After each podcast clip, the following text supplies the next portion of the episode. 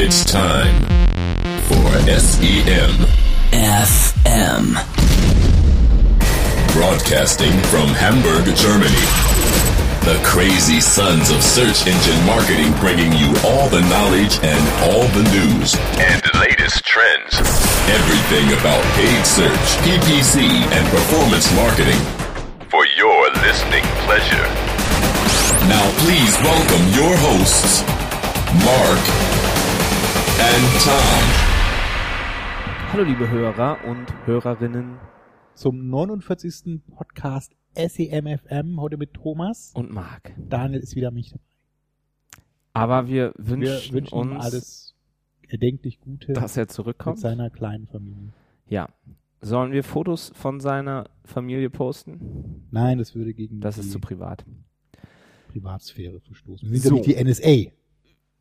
Richtig. Marc, wie geht's dir? Wie hast du den Sommer bisher verbracht? Gut. Auf Festivals. Ja, Hauptsächlich. ich auch. Hurricane, Meld und jetzt noch äh, Wacken.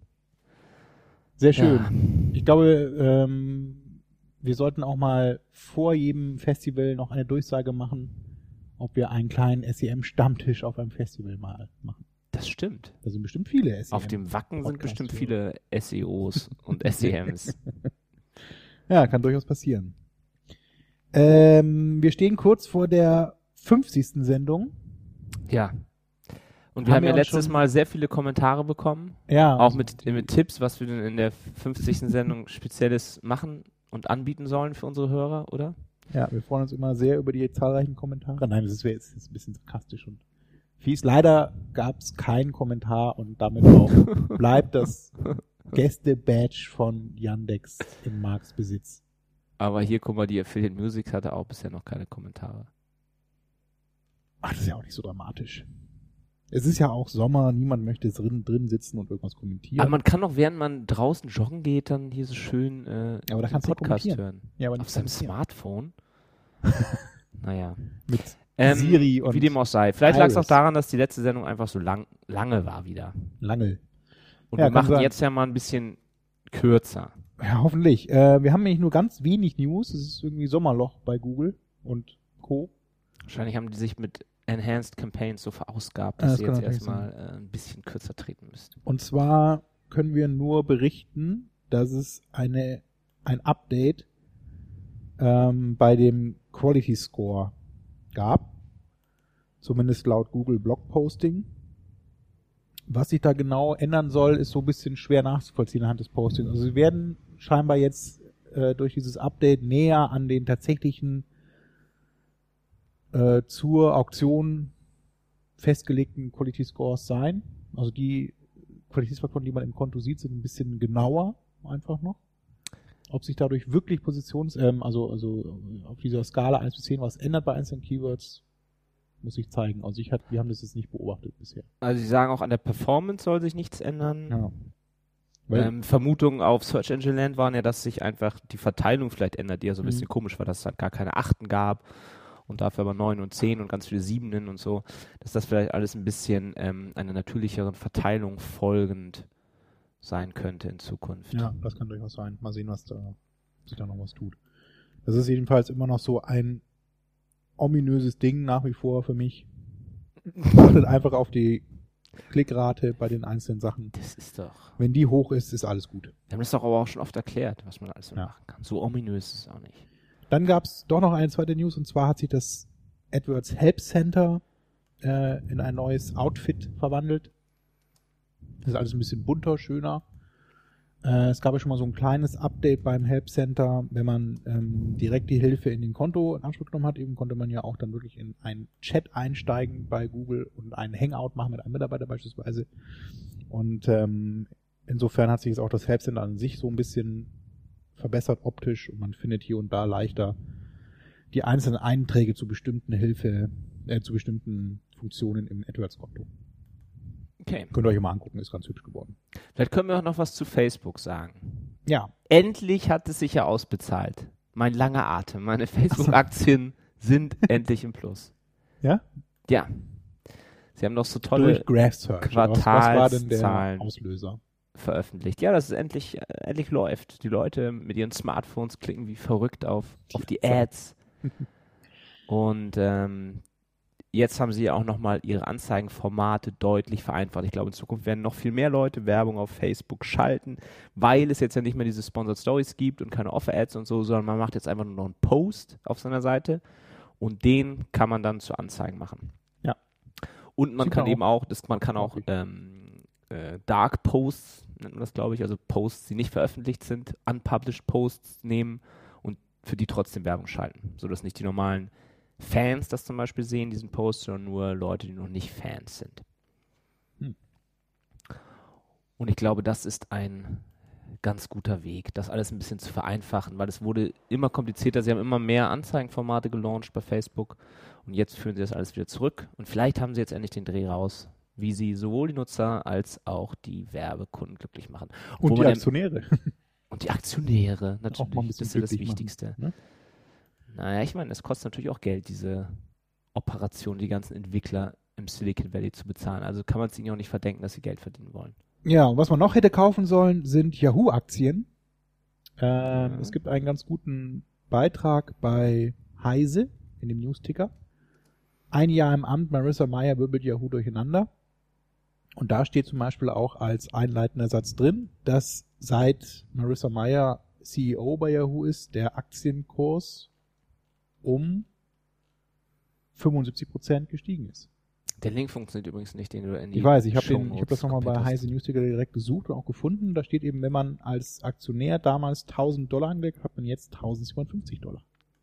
Hm, Nicht schlecht. das ist eine gute Rendite. Und zwar ist die Aktie jetzt so teuer wie zuletzt 2008.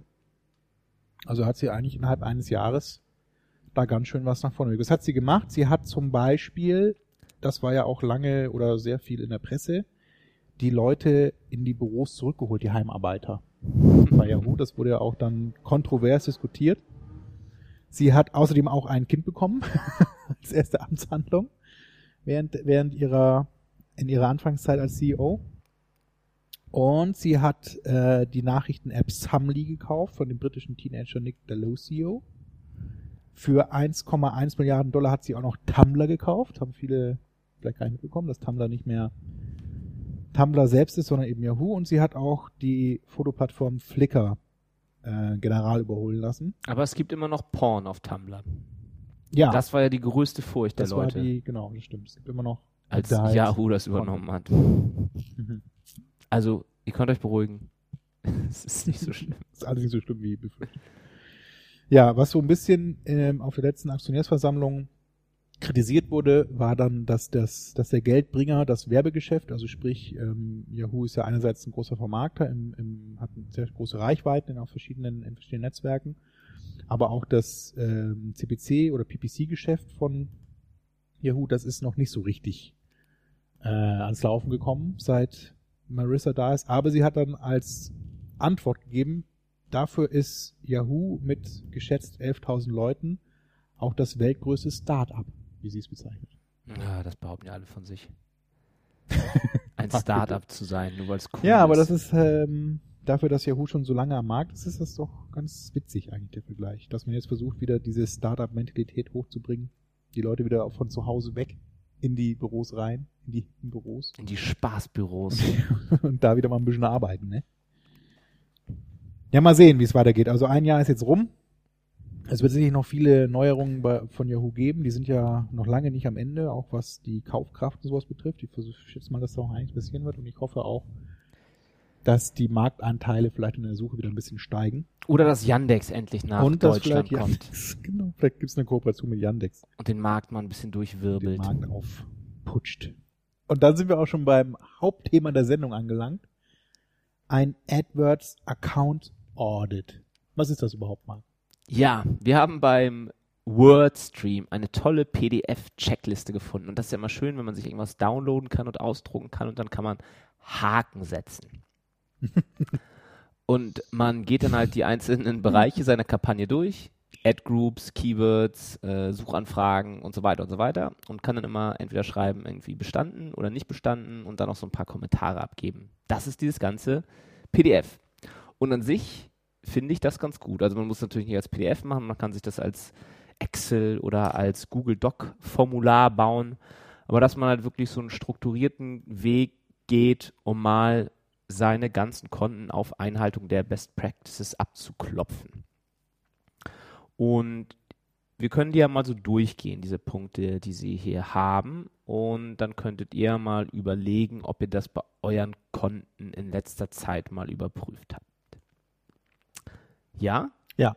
Auf Kampagnenebene. Was kann man sich da man sollte? Da die Einstellung auf jeden Fall für alle Kampagnen mal überprüfen. Das erste, was hier steht, die regional, das regionale Targeting kann es vielleicht sein, dass man irgendwann mal was da hinzugefügt hat oder mal was ausprobiert hat und vielleicht das gar nicht mehr stimmig ist. Oder ist sichergestellt, dass man wirklich nur die Region targetet, die man auch targeten möchte. Das gleiche gilt für die Sprache. Da haben wir ja auch schon mal Tipps gegeben. Man kann, solange man das Targeting auf Deutsch schon eingestellt hat, da ruhig jede Sprache angestellt haben.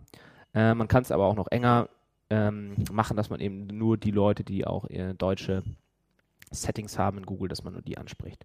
Also da überprüft euer regionales, euer Sprachtargeting, überprüft auch, noch wichtiger eigentlich, ähm, eure Kampagnen, ob die wirklich nur entweder im Such- oder im GDN-Netzwerk laufen und es nicht noch irgendwelche Kampagnen gibt, die ihr mal hinzugefügt habt, die per Default in beiden diesen Kanälen laufen. Und dann auch der äh, Punkt Mobile. Das ist ja jetzt nach Enhanced Campaigns, was ja am 22. eigentlich zusammengelegt werden sollte oder abgedatet werden sollte bei allen Kampagnen, aber ich glaube, Google rollt das jetzt erst so langsam aus. Also ich, ich sehe noch viele Accounts, die äh, Legacy-Kampagnen haben, wo das Google noch nicht geupdatet hat. Ich glaube, auch wenn man ein sehr großer Advertiser ist, kann man da auch mit Google sprechen, dass man noch so ein bisschen Aufschub bekommt.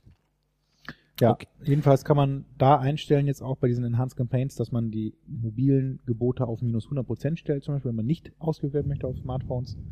Und auch das sollte man überprüfen. Das sieht man glücklicherweise auch äh, in einer Spalte auf, auf Kampagnenebene, was da eingestellt ist.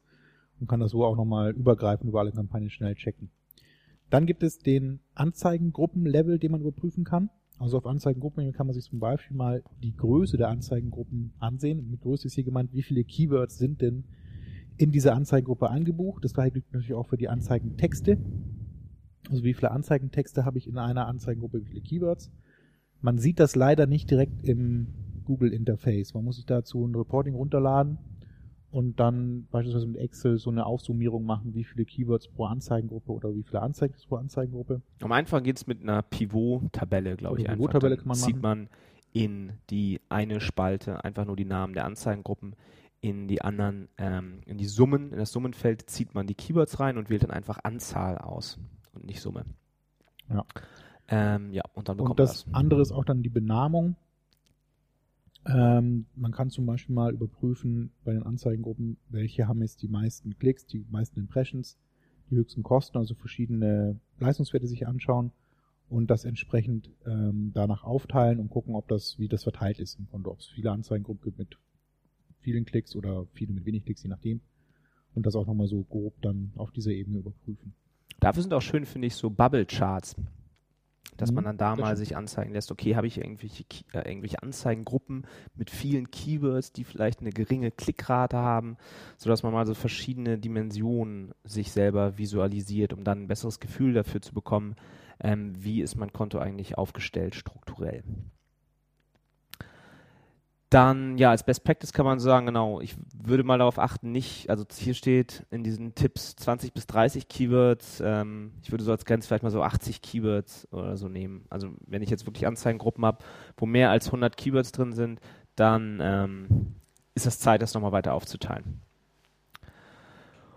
Und das gleiche auch für Anzahl der aktiven Anzeigen. Da ist es natürlich zum einen schlecht, wenn man jetzt nur einen Anzeigentext hat in einer Anzeigengruppe oder eventuell sogar gar keinen aktiven Anzeigentext. Das kann auch mal passieren im Eifer des Gefechts, dass man vielleicht alle Anzeigen äh, deaktiviert hat oder Google einen noch ähm, abgelehnt hat.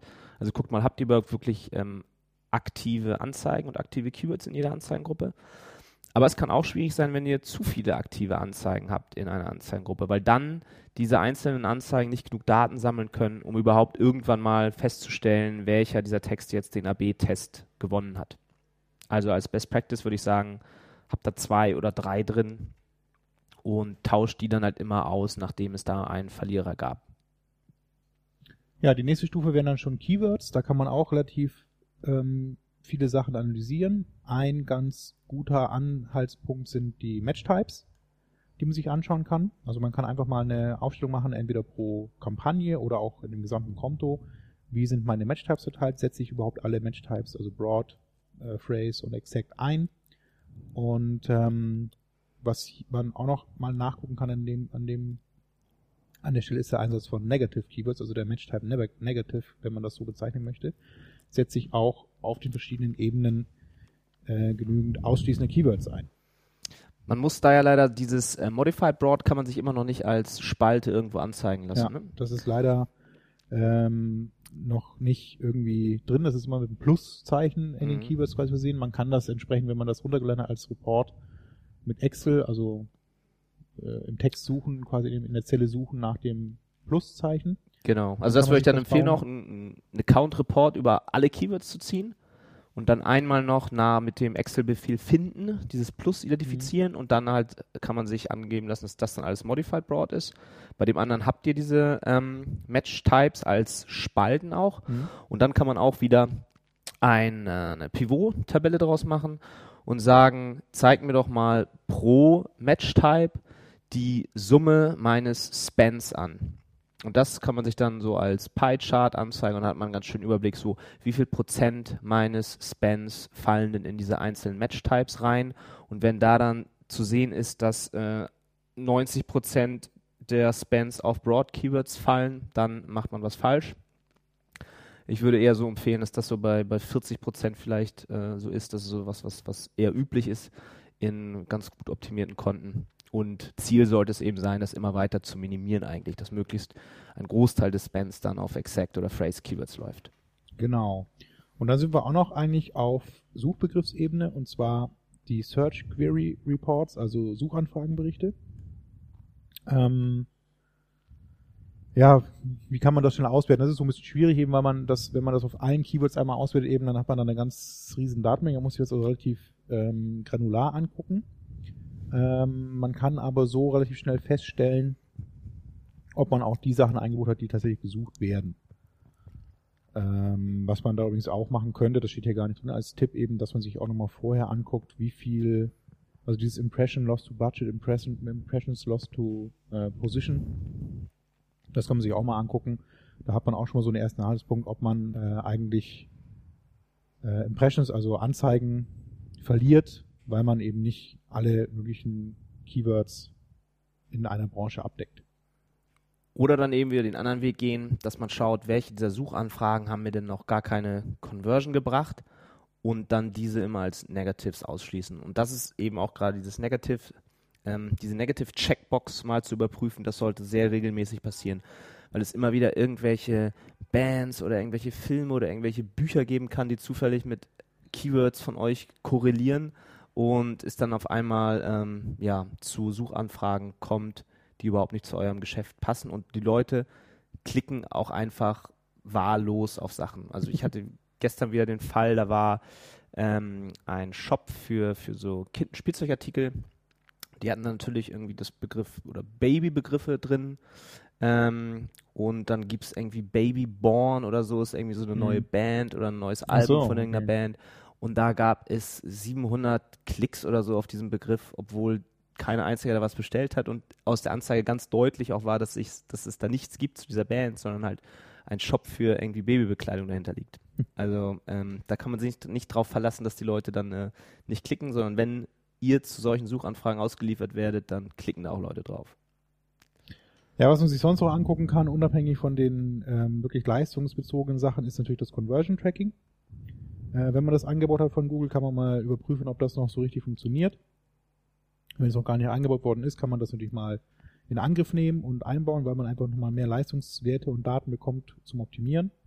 Genauso kann man sich mal im Zuge dessen auch die Ad-Extensions angucken, die es ja gibt. Also Oder vielleicht zu Conversion Tracking noch kurz, Also- auch wenn ihr jetzt halt nach Enhanced Campaigns auf einmal mehr Traffic auf eure mobile Webseite bekommt, mal gucken, ob da dann vielleicht ein ganz anderer Checkout-Prozess implementiert ist und da vielleicht noch gar kein Conversion Pixel liegt. So, das, Das ist auch was, sein, was hin und wieder mal passiert. Dann die Ad-Extensions, ähm, die kann man sich auch mal angucken, also die ganzen Anzeigenerweiterungen, die es mittlerweile gibt. Äh, das lässt sich ganz gut auswerten in dem Dimensionen-Tab, ähm, was es da an verschiedenen Sachen gibt. Also das inkludiert im, Grunde auch dann sowas wie Product Listing Ads und sowas. Das ist dann je nachdem, was man alles eingeschaltet relativ umfangreich, was man da noch auswerten kann. Äh, wenn man das verwendet, eben da auch mal durchaus einen Blick drauf werfen, sich das so im Konto insgesamt verteilt. Und der Rest, Marc, was kann man sich noch angucken? Other Red Flags hat er hier noch den Punkt, ähm, das kann halt so, so ziemlich alles sein, was halt zu schwierigen Problemen führen kann, was einem aber nicht irgendwie gleich auffällt. Also ein Beispiel ist irgendwie Leute, die dann Product Listing Ads und normale Search Ads in der gleichen Anzeigengruppe haben. Ja. Es kann auch, mittlerweile gibt es ja auch so viele so Bidding Rules oder so zum Beispiel, das könnte man auch nochmal überprüfen. Hat man da irgendwann mal was eingestellt, was einem mittlerweile vielleicht ähm, ähm, die, die Performance eher verschlechtert oder gar nicht mehr den Zielen entspricht? Also das äh, sind dann so einzelne Punkte, die man nochmal auch reviewen kann. Wir können ja einige dieser Sachen auch nochmal dann in diese Liste mit aufnehmen oder die ein bisschen verfeinern. Ja, das war es eigentlich so zu dem ganzen Thema Apples Account Audit. ähm, Oder eben zu dem, WordStream. was jetzt neu ist, vielleicht auch dieses äh, Mobile Bit Adjustment, ähm, dass man das jetzt eben beachtet und einstellt, wenn man denn das nicht auf minus 100% gesetzt hat. Ja, stimmt, hat man eingangs erwähnt. Und Das da vielleicht nochmal mal der Tipp, wie man das berechnet, ähm, dass man eben auch nicht nur äh, die, die, die Mobile-Sachen anpassen sollte, sondern wenn man sich das Gesamt, die gesamte Performance anguckt, dass man dann zuerst eben auch entsprechend der Desktop-Performance einen Faktor ansetzt und danach dann noch zusätzlich den mobilen Faktor anpasst. Da können wir ja nochmal so ein Berechnungsbeispiel ähm, bringen, wie das äh, Marin Software zum Beispiel aktuell jetzt berechnet, in deren automatisierten Mobile Bit Adjustment. Eine kleine Infografik können wir veröffentlichen. Ja, die finde ich ganz schön. Das hilft immer weiter. Dann habe ich noch einen ganz guten Artikel gefunden bei Search Engine Watch, ähm, der sich mit einem dem ähnlichen Thema befasst, wie man das jetzt schon bei dem Apples Account Audit äh, vorgetragen haben. Es ist so ein bisschen weiterführend, ähm, nicht nur jetzt rein SEM bezogen, sondern insgesamt auch im PPC-Bereich, was man da so beachten sollte, äh, beziehungsweise welche Fehler man nicht machen sollte, um äh, die Performance in seinen Accounts, egal als ob bei Facebook oder bei Google, wo auch immer, äh, hochzuhalten. Das erste ist eigentlich das, was ihr gerade macht, wenn ihr diesen Podcast hört, am Ball bleiben. Das heißt, ähm, man sollte sich eigentlich äh, fortlaufend durch verschiedene Blogs, durch Podcasts oder andere News-Plattformen auf dem Laufenden halten, was das Thema PPC und SEM betrifft. Ähm, gerade jetzt kürzlich ja in der Vergangenheit dann äh, diese ganzen Informationen rund um die Enhanced Campaigns. Es war eigentlich ganz sinnvoll und gut, da immer am Ball zu bleiben und zu gucken, was es da alles gibt, was es für Änderungen geben wird, ähm, um sich eben rechtzeitig darauf vorbereiten zu können. Also zusammengefasst eben SEM-Blogs lesen, Podcasts hören, aber auch, wenn man Kontakt hat zu Google Direct oder zu Bing oder zu anderen äh, Vermarktern in dem Bereich, da den Kontakt pflegen, die mal regelmäßig besuchen oder einladen oder irgendwelche Newsletter von denen abonnieren, ähm, dass man einfach immer äh, nachrichtenseitig am Ball bleibt. Das zweite, was man auch nicht äh, unterschätzen sollte, ist, dass man auch mal über den Tellerrand hinausblickt. Also Tellerrand ist jetzt hier eben der PPC-Bereich gemeint. Ähm, SEM ist ja häufig nicht so der einzige Kanal in seinem Mediamix. Viele machen neben SEM natürlich noch andere Maßnahmen, beispielsweise Display oder auch Retargeting und so viele andere Kanäle, die es da auch noch gibt im Online-Bereich, aber auch Offline-Maßnahmen. Und dann ist es natürlich nicht schlecht, wenn man sich auch über diese Kanäle zumindest informiert, was läuft überhaupt noch so ringsrum um meine eigenen Maßnahmen und kann ich zum Beispiel davon auch profitieren oder gibt es da irgendwelche Synergieeffekte, die man nutzen sollte.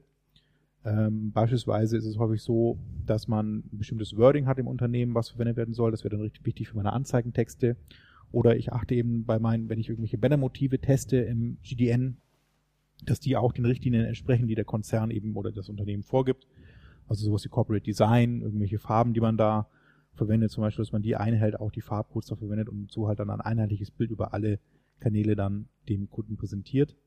und da auch immer dran denken, wie schnell sich halt alles ändert. Also Erfahrungen, die ihr da vor einem Jahr mit Facebook-Anzeigen gemacht habt, die sind wahrscheinlich nichts mehr wert und das kann jetzt auf einmal halt super funktionieren, weil es eben so viele neue Targeting-Möglichkeiten oder neue Werbeformate gibt. Deshalb eben auch immer wieder ähm, mit diesen anderen Kanälen, mit denen ihr euch nicht täglich beschäftigt, ähm, da immer mal wieder Tests fahren oder euch umhören, was sagen, was sagen Kollegen, die damit arbeiten. Und ist das vielleicht für euch jetzt doch mittlerweile mal wieder Zeit, auch diese Kanäle auszuprobieren. Ja, und die Kunst ist natürlich dann auch, ähm, nicht nur da auf dem Lauf zu bleiben, sondern auch zu versuchen, die Ergebnisse, die andere Kanäle erreichen, in die eigenen SEM-Maßnahmen mit einzuwerten. Also das geht dann so ein bisschen Richtung Customer Journey oder äh, Cross-Channel Attribution, dass man eben auch hier versucht, okay, wenn jetzt eine große Display-Kampagne laufen soll oder eine große Media-Kampagne, dass ich entsprechend auch meine äh, Anzeigentexte im SEM oder auch Keywords, je nachdem, was beworben werden soll, äh, überprüfe und dass das eben auch entsprechend gefunden werden kann bei Google und, in, und auch auf die richtigen Landingpages, die vielleicht extra für so eine Kampagne erstellt worden sind, dann ähm, verlinke.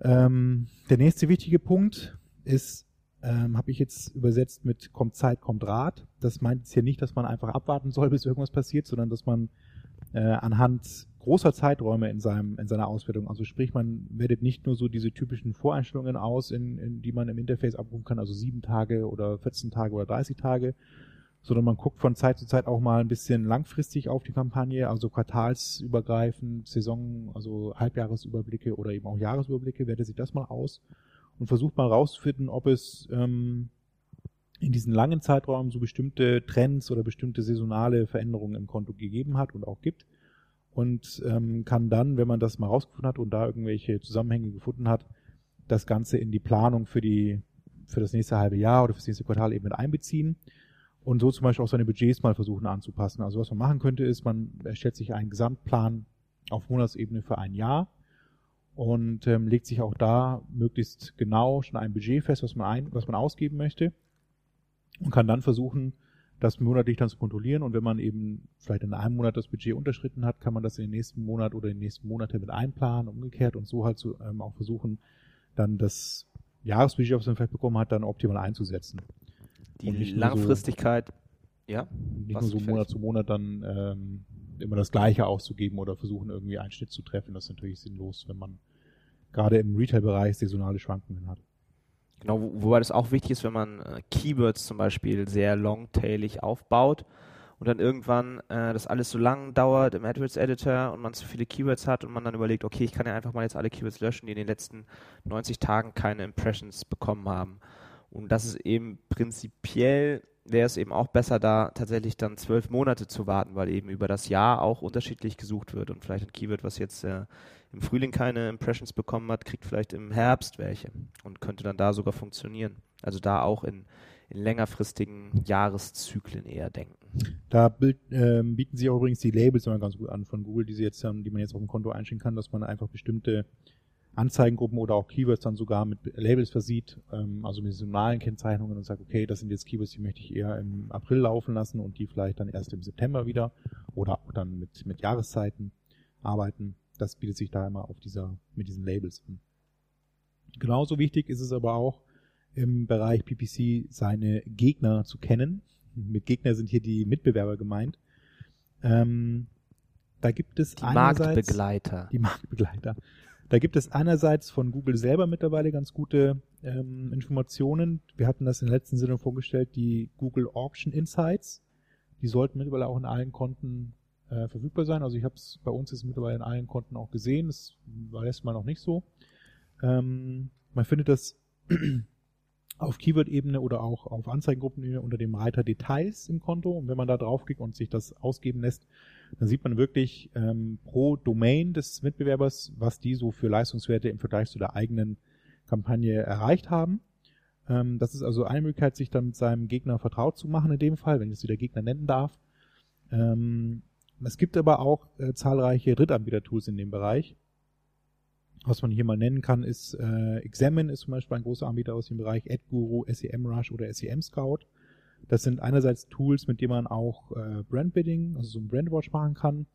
Ähm, man kann damit aber auch Wettbewerbsanalysen fahren. Das heißt, ich kann entweder mein eigenes Keyword-Set ähm, dort immer screenen lassen und gucken und auswerten lassen, welche ähm, Mitwerber auf diesen Begriffen auch erscheinen und auch auf welche Position die erscheinen ähm, und kann daraus dann zusammenfassen, agieren, wie diese Wettbewerber dann den SEM-Markt bearbeiten. Also vielleicht welche Budgets die haben, was die für die saisonale Schwankungen haben, ob die auf den gleichen Begriffen, also exakt gleichen Begriffen unterwegs sind oder auch leicht andere Bereiche noch mit abdecken. Ich glaube, viele von den SEO-Tools wie Search Metrics bieten das mittlerweile auch Die können das auch, genau, die haben wir jetzt auch nicht erwähnt, aber die können das genauso gut.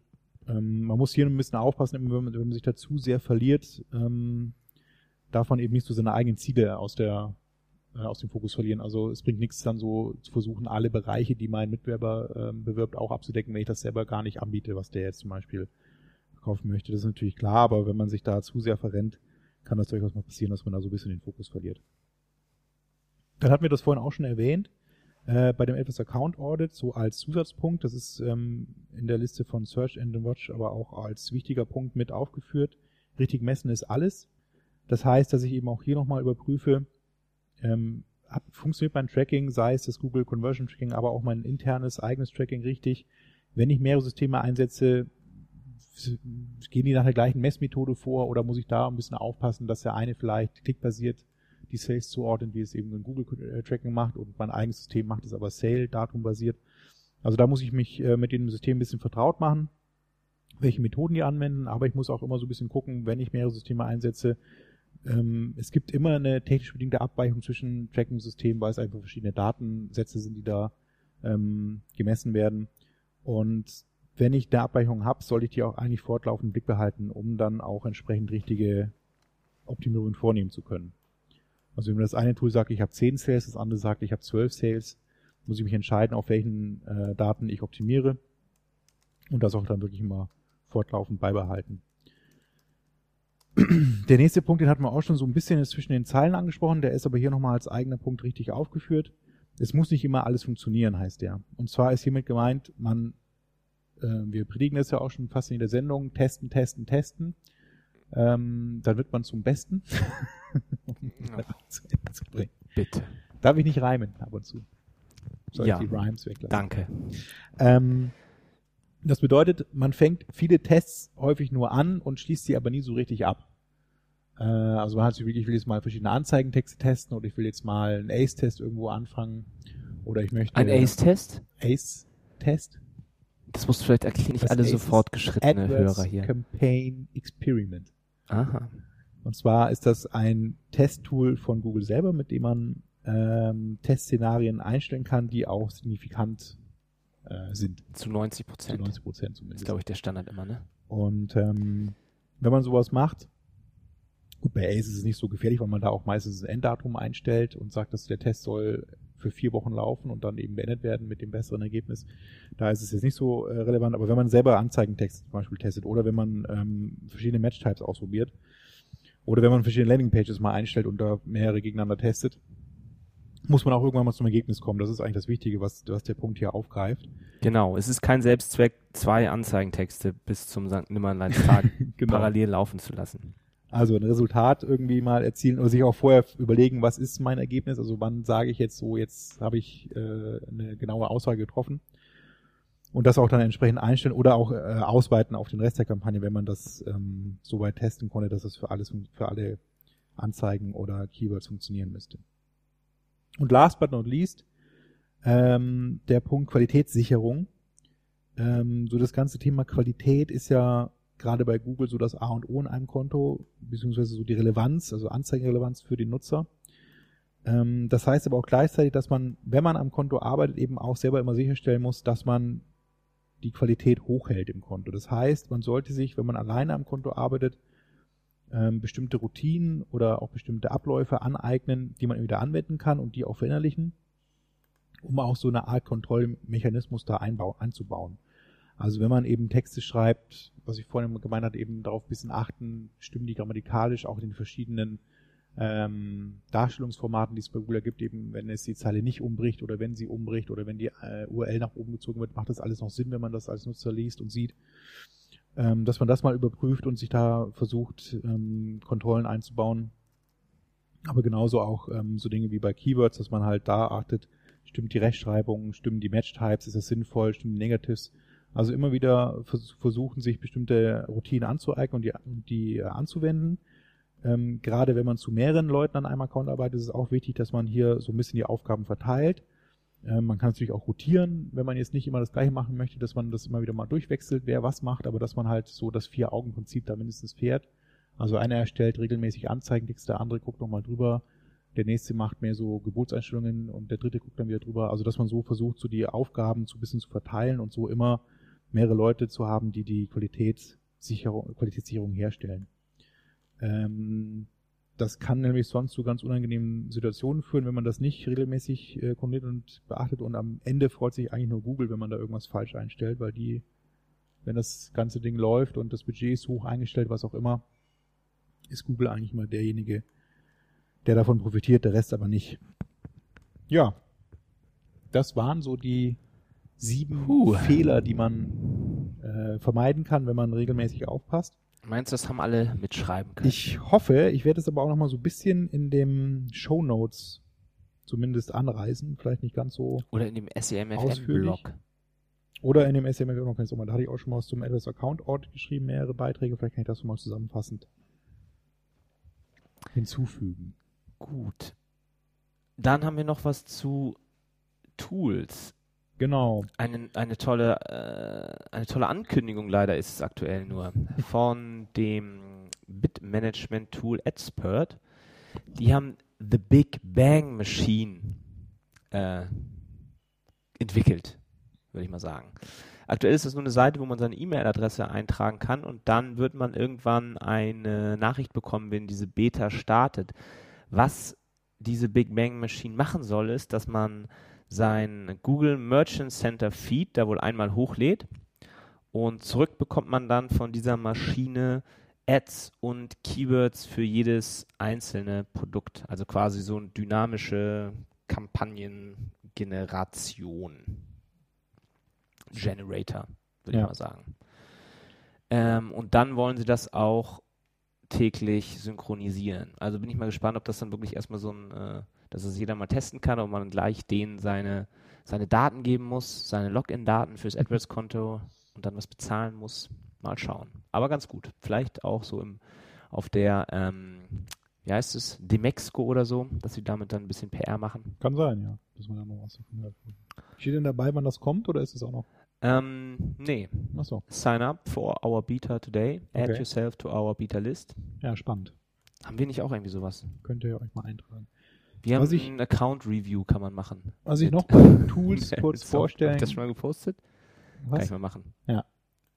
Was ich bei Tools sonst noch vorstellen möchte, ist eine App von Visually. Da geht es jetzt um Google Analytics. Man kann ja auch Google Analytics ähm, per API erreichen äh, und so auch dann weitere Apps und Erweiterungen verwenden. Und eine ist eben relativ äh, einfach eigentlich so von der Optik her und von der Anwendung her ist äh, von Visually, also visual.ly. Äh, und zwar machen die eigentlich so Infografiken. Also das, man kennt die ja auch, wir haben ja auch äh, von WordStream schon mal welche veröffentlicht, eben das sind so einfach grafisch hübsch aufbereitete Statistiken, wenn man das so vereinfacht darstellen möchte. Und ähm, die Verknüpfung aus Visually und Google Analytics kann äh, einem wöchentlich eine E-Mail zuschicken mit dieser Infografik darin und fasst so die wichtigsten Veränderungen innerhalb einer Woche zusammen. Also wie ist das Verhältnis zwischen äh, neuen Besuchern und wiederkehrenden Besuchern oder ähm, wie viele Conversions habe ich äh, erreicht, wenn ich verschiedene Ziele eingestellt habe. Äh, und ähm, farblich wird dann auch noch dargestellt, ob ich zur Vorwoche, also im Vergleich zur Vorwoche, eine Verbesserung erreicht habe oder eine Verschlechterung. Wenn ich besser geworden bin, ist es mehr so grün, der ganze, das ganze Look and Feel von dieser Infografik. Und wenn ich schlechter geworden bin, ist es mehr so rot. Und da steht am Ende auch noch so eine Zusammenfassung drin in dieser Grafik, was man ähm, beachten sollte, also wo man nochmal genauer einsteigen sollte in die Analyse, um rauszufinden, was sich dann im Vergleich zur Vorwoche verändert hat. Das ist eine ganz nette Funktion, gerade wenn man ähm, stark vereinfacht zusammengefasst so einen so Account-Überblick oder so einen Analytics-Reporting-Überblick haben möchte. Werde ich auch mal in den Show Notes verlinken. Die Anmeldung ist ganz einfach, muss ich eben bei Visually anmelden und den Account dann ähm, den Zugang zum Google Analytics Account eben freigeben und schon kann man sich regelmäßig Reportings zuschicken lassen. Ähm, ich habe, genau, wo wir ja gerade so auch von über Account Reviews sprachen, habe ich jetzt nochmal zwei Links rausgesucht. Also das eine ist dann, ähm, was Marin Software zusammen mit Boost CTR macht, ist so ein ähm, Free Comprehensive Report and Analysis über eure Accounts. Fragen so ein paar Informationen ab und man muss dann diesem Tool auch Zugang zu ähm, dem AdWords-Konto geben, natürlich, leider. Ähm, aber das ist natürlich vertrauenswürdige Quelle. Genauso vertrauenswürdig ist ähm, WordStream und die haben den AdWords Grader heißt das Tool. Und da sagt man, steht hier 40 Stunden PPC-Analyse in weniger als 60 Sekunden bekommt man da. Also auch da gibt man einmal die, die Zugangsdaten zum Konto hin, die ziehen sich ein paar Reports, bereiten die alle auf und äh, geben euch dann genau sowas, wie wir vorhin angesprochen haben, was ihr halt über eine Pivot-Tabelle dann machen müsstet, sowas wie Verteilung eures AdWords Quality Scores und Verteilung der verschiedenen Match-Types im Konto. Und die Links posten wir auch in den Show Notes. Könnt ihr ja gerne mal ausprobieren und dann auch gerne ähm, Feedback dazu in die Kommentare posten. Genau. Ja, lacht zu er. guter Letzt ähm, wieder unsere Rubrik Friedhof. Google hat ein weiteres Feature begraben. Ach, das ist immer so negativ. Wollen wir diese Rubrik nicht abschaffen? Ja, es ist äh, diesmal, darf ich es noch erwähnen. Wenn wir jetzt auch wieder so viel sind, wir 50. wollen doch Sendung nächstes Mal, die Leute fanden doch auch immer unsere AdWords-Klinik. Ah, ich wusste, dass du die nochmal erwähnst. Ich wollte das eigentlich für die nächste Sendung aufheben, dass wir auch ein SEM-FM Friedhof. Aber da könnten die Leute ja auch mal irgendwie, schickt uns doch mal irgendwie Keywords oder Anzeigen eurer, eurer Wettbewerber oder von euch selber und dann sollen wir mal versuchen, da was zu finden von außen, was man an diesen ähm, AdWords-Kampagnen noch besser machen könnte. Ja, eigentlich auch eine gute Idee. Es sei euch angeboten. Mehr Ah. können wir nicht machen. als es immer wieder, als uns immer wieder anzubiedern bei euch. Nehmt die ganze Hand. Und zwar hat Google Latitude eingestellt oder es soll eingestellt werden. Latitude war so ein, ja, was war das eigentlich? Das war eigentlich so ein Feature, so ein GPS-Tracker, Von der wo NSA. man quasi, wenn man sich dafür angemeldet hat, konnte man von sich oder auch von Freunden die Position bei Google Maps. Ich fand's schön, als ich meine Weltreise gemacht habe. Ja, da war's. im Ferienlager. Hurricane. ähm, da hatte ich dann mir so ein Widget gebaut, dass man halt ähm, immer sehen konnte, wo auf der Welt ich gerade bin mit meinem Smartphone. Und das war dann so richtig schön mit Foto und so einem kleinen Icon, was dann über die Karte gewandert ist. Ja. Also ich finde das auch praktisch bei Google Latitude. Ich hatte das jetzt immer wieder mal angemacht für so Motorradtouren, die ich gemacht habe, eben weil man ja da nie so genau weiß, wie man eigentlich gerade fährt. Ich habe äh, kein Navi an meinem Motorrad. Dann kann man aber dann so am Abend oder am nächsten Tag nochmal gucken, wie bin ich eigentlich gefahren. Das war ja nicht schlecht, die Strecke, dann könnte man die auch nochmal fahren. Oder vielleicht dann noch verbessern hier und da, wenn man, ja, da hätte ich jetzt, wäre ich da abgebogen, hätte ich die Runde noch mitnehmen können und so. Also Das ist eigentlich mal ganz, ganz nett gewesen. Gut, gibt ja auch andere Sachen, ne? Also Waze so, dass, zum Beispiel. wow. ist nicht so, dass äh, Latitude der einzige Service war, der das geboten hat. Aber ein weiterer Grabstein aufs Googles Friedhof. Ja, das Gut, ja, man kann es ja so nicht sagen, es fließt ja in Google Plus alles ein. Also, genau. Also, In dem Sinne würde ich sagen, lassen wir es hier gut sein und bereiten uns ganz auf die 50. Sendung vor, die ein absolutes Feuerwerk werden ein, wird. eine Klaviatur. Wir versprechen euch jetzt schon zu viel, ja, wie immer. wie immer, Auch das wird Thema der Sendung. aber wenigstens können wir sagen, sie wird stattfinden, die 50. Sendung. Ja. So Und viel sei sicher. jede der letzten. Möchtest du noch zu deinem Stammtisch einladen? Genau, das kann ich noch machen. Wir haben wieder am Stammtisch. 14. August den Stammtisch zum Thema SEM in Hamburg im Kaisers und freuen uns natürlich auf zahlreiche Teilnehmer. Wieso denn wieder im Kaisers? Wir wollten doch mal Locations auch wechseln. Nee, also jetzt nicht, dann beim nächsten Mal. Jetzt habe ich ja schon den Termin so eingestellt. Kaisers war eigentlich ganz gut, muss ich sagen. Ja? Da war immer Platz. Wirklich? Wirklich. Und was mit dem 25 Hours? Das, da kann man nicht draußen sein, können draußen fünf Leute sitzen und dann ist super. Hm, na gut. Wir können ja mal unsere eigene SEM-Bar aufmachen. Ja, dann kommt ins Kaisers. Zum SEM-Austausch. Ja. Vielen Dank fürs Zuhören. Bis zum nächsten Mal. Grüße nochmal an Daniel. Wir vermissen dich. Bis bald. Tschüss. Ciao. SEM FM.